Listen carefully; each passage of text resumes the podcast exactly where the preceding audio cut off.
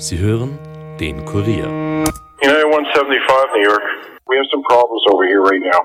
We might have a hijack over here, two of them. I'm on a plane that's been hijacked. I'm on the plane. I'm calling from the plane. I want to tell you I love you. Please tell my children that I love them very much.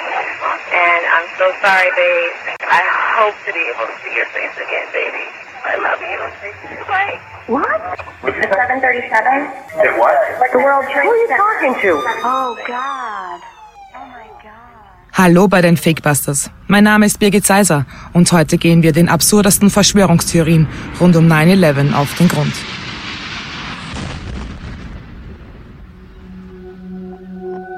Die Bilder der Terroranschläge vom 11. September 2001 haben sich in unser Gedächtnis gebrannt, wie kaum ein Moment der jüngeren Geschichte. Knapp 3000 Menschen starben im World Trade Center in New York und im Pentagon, als islamistische Terroristen Flugzeuge in die Gebäude steuerten.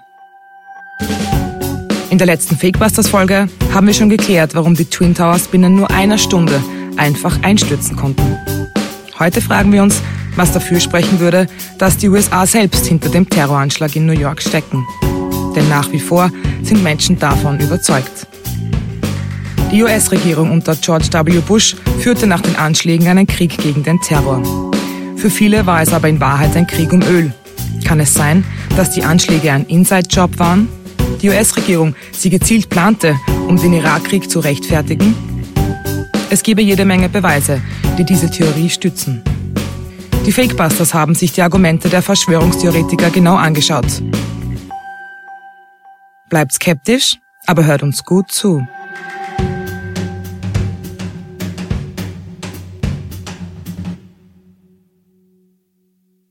The United Nations and other multilateral organizations are needed more urgently than ever. To be successful, we must be focused and resolute and effective. Instead of only passing resolutions decrying terrorist attacks after they occur, we must cooperate more closely to keep terrorist attacks from happening in the first place. Instead of treating all forms of government as equally tolerable, we must actively challenge the conditions of tyranny and despair that allow terror and extremists to thrive. Am Morgen des 11. September 2001 rasen zwei Flugzeuge innerhalb von Minuten in das Herz New York Citys, das World Trade Center. Live-Kameras übertragen die fürchterlichen Bilder sofort in die ganze Welt. Kurz nach dem Anschlag in New York wird auch die US-Hauptstadt Washington angegriffen. Eine weitere Passagiermaschine steuert auf das Verteidigungsministerium Pentagon zu und trifft es um 9.37 Uhr. Fast 200 Menschen sterben. In New York beträgt die Zahl der Opfer 2989. Ein viertes Flugzeug, United Airlines Flug 93, steuert ebenfalls auf Washington zu. Es soll das Weiße Haus oder das Kapitol treffen. Die Passagiere können die islamistischen Terroristen, die das Flugzeug entführt haben, aber überwältigen und die Maschine stürzt in ein Feld in Shanksville im Bundesstaat Pennsylvania. Dort sterben 44 Menschen. Warum die US-Luftwaffe trotz einer Stunde Vorlaufzeit die Maschinen nicht abfangen konnte, haben wir bereits im Teil 1 unserer 9-11 Fakebusters Folge besprochen. Außerdem haben wir uns angeschaut, warum die Zwillingstürme in New York so schnell einstürzen konnten und die Chronologie des 11. September 2001 noch einmal Revue passieren lassen. Wer die Folge noch nicht gehört hat, sollte das unbedingt nachholen. Heute wollen wir auf Erkenntnisse eingehen, die erst nach 9-11 ans Tageslicht gekommen sind, wie dem, dass sich zu dem Zeitpunkt der Anschläge angeblich keine Juden im World Trade Center befanden. Was dahinter steckt, das bespreche ich heute mit meinem Kollegen Armin Arbeiter, US- und Militärexperte im Kurier. Hallo Armin. Hallo Birgit. Kannst du dich noch an den 11. September erinnern? Du warst ja noch ein Kind. Ja, es war einen Tag, bevor ich ins Gymnasium gekommen bin. Ich habe im Park Fußball gespielt und als ich am Abend dann heimgekommen bin, saßen meine Eltern fassungslos vor dem Fernseher. Viele von uns haben die Bilder der Anschläge ja noch im Kopf. Vor allem die der Menschen, die verzweifelt im World Trade Center gefangen waren und aus den Fenstern um Hilfe gerufen haben. Angeblich soll unter ihnen aber kein einziger Mensch jüdischen Glaubens gewesen sein. Was ist da dran? Eines vorweg, dass keine Juden bei dem Anschlag ums Leben gekommen sind. Nämlich diese Aussage ist von Grund auf falsch. Bei der Verschwörungstheorie geht es nicht um die Religionszugehörigkeit, sondern konkret um israelische Staatsbürger. Die Meldung wurde am 15. September von einer syrischen Tageszeitung veröffentlicht. Demnach sollen 4000 Israelis am Tag der Anschläge einfach nicht zur Arbeit gegangen sein. Grundlage für diese Behauptung war wiederum ein Bericht der Jerusalem Post, wonach 4000 Israelis nach den Anschlägen von ihren Angehörigen vermisst würden. Die syrische Zeitung hat einfach falsch berichtet. In Wirklichkeit sind am 11.09. rund 400 Juden getötet worden, darunter ein Israeli. Das klingt aber auch irgendwie komisch. Nur ein Israeli wurde getötet? Das mag schon sein, aber hier hilft ein Vergleich. Das Auswärtige Amt in Berlin hat 20.000 Anfragen besorgter Bürger verzeichnet. Es starben aber tatsächlich nur elf Deutsche bei den Anschlägen. Dass Deutschland von dem Terroranschlag im Vorfeld gewusst hat, das glaubte aber natürlich niemand. Das ist vermutlich mit Antisemitismus zu erklären. Aber wer glaubt an diese Theorien mit den vorinformierten Israelis? Naja, wie du sagst, sind das Rechtsradikale und auch viele Araber glauben daran. Sogar der Besitzer des World Trade Centers, der Jude Harry Silverstein, wurde da in die Verschwörung hineingedichtet. Er soll ebenfalls vorab informiert gewesen sein, um die Versicherungssumme von 3,2 Milliarden Euro zu kassieren. Die Summe steht aber natürlich in keinem Verhältnis zu dem Schaden, der entstanden ist. Im Endeffekt hat er nach einem außergerichtlichen Verfahren 4 Milliarden Euro bekommen. Das spricht natürlich alles klar dagegen, dass Israel vorher von den Anschlägen gewusst hat. Ein Punkt ist aber noch. Der damalige Ministerpräsident Israels, Ariel Sharon, soll kurz vor den Anschlägen einen New York-Besuch gecancelt haben. Ja gut, daran ist aber auch relativ wenig dran, denn eigentlich hätte er schon im Juni zu einer Veranstaltung kommen sollen. Das ging sich aber zeitlich nicht aus und man verschob das Ganze auf den 15. September. Und dass er Tage nach den Anschlägen nicht reisen konnte, liegt ja wohl auf der Hand. Der gesamte Flugverkehr wurde dann ja eingestellt. Apropos Flugverkehr. Ja, es stimmt, dass der Himmel über den USA nach den Anschlägen gesperrt wurde. Aber es gab Ausnahmen. Und für wen die gemacht worden sind, das ist wirklich überraschend. Denn jetzt kommt's. Die Familie von Osama bin Laden und andere Saudis durften kurz nach dem Flugverbot und nach den Anschlägen ausreisen. Ausgerechnet die Angehörigen jenes Mannes, der für die Anschläge verantwortlich sein soll. Und Bin Ladens Familie wurde noch dazu mit Maschinen außer Landes gebracht, die die US-Regierung extra für sie gechartert hat. Und dafür gibt es auch Beweise. Tatsächlich gibt es die. Äh, zum ersten Mal bekannt wurden diese Flüge durch den Film Fahrenheit 9-11 von Michael Moore. Die US-Regierung hat sich dazu nie geäußert. Dokumente dazu wurden streng unter Verschluss gehalten. Aber erst als eine Bürgerrechtsgruppe auf die Herausgabe klagte, wurden sie von der New York Times veröffentlicht. Und ja, sie belegen, dass von den US-Behörden Flugzeuge gechartert wurden, die Bin Ladens Familie und andere Saudis in die Heimat ausgeflogen haben. Zu den Maschinen wurden sie sogar von FBI-Agenten eskortiert. Wie kann das sein? Es war doch sehr schnell klar, dass die Anschläge von Al-Qaida verübt worden sein könnten. Das ist die Frage.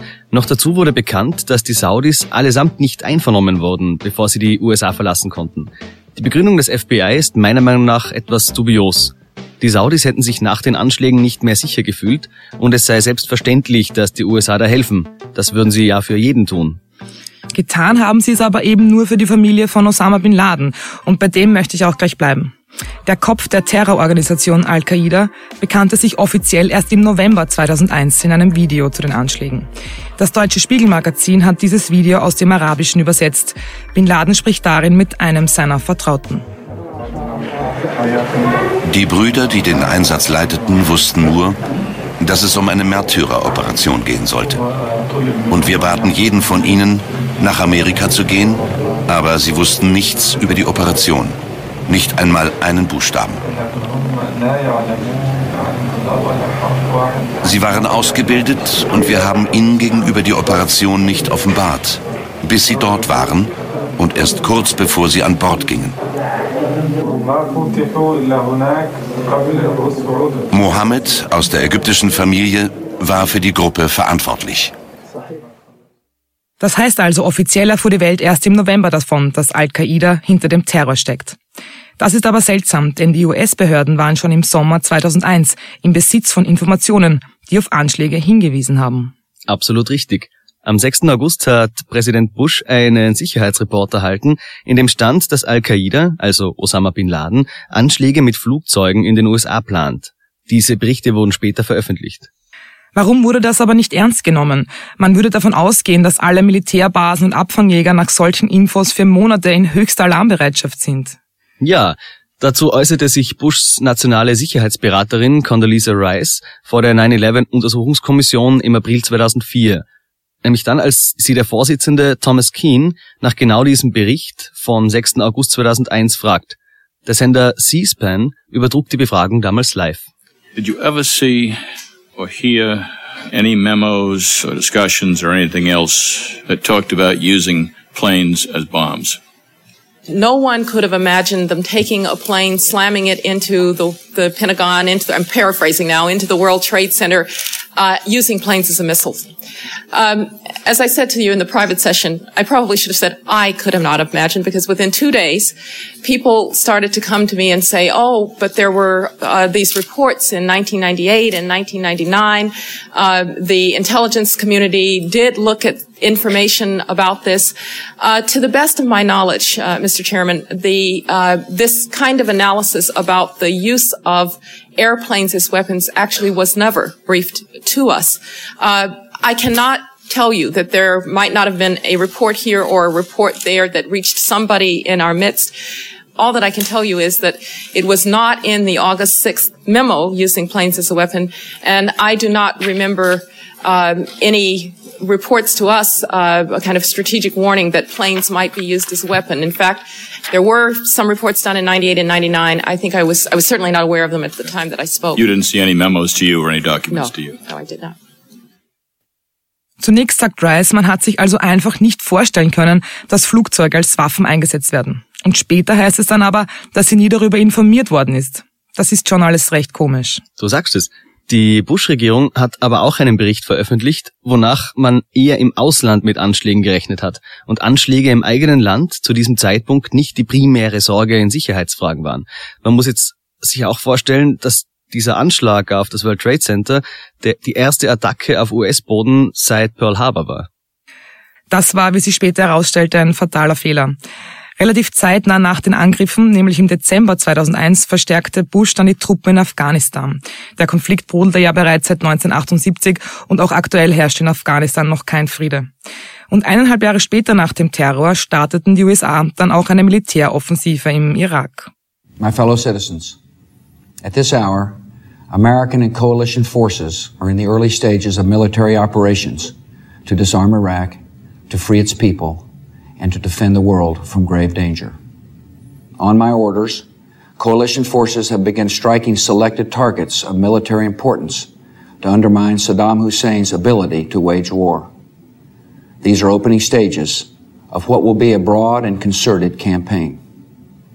More than 35 countries are giving crucial support, from the use of naval and air bases to help with intelligence and logistics to the deployment of combat units. Every nation in this coalition has chosen to bear the duty and share the honor of serving in our common defense.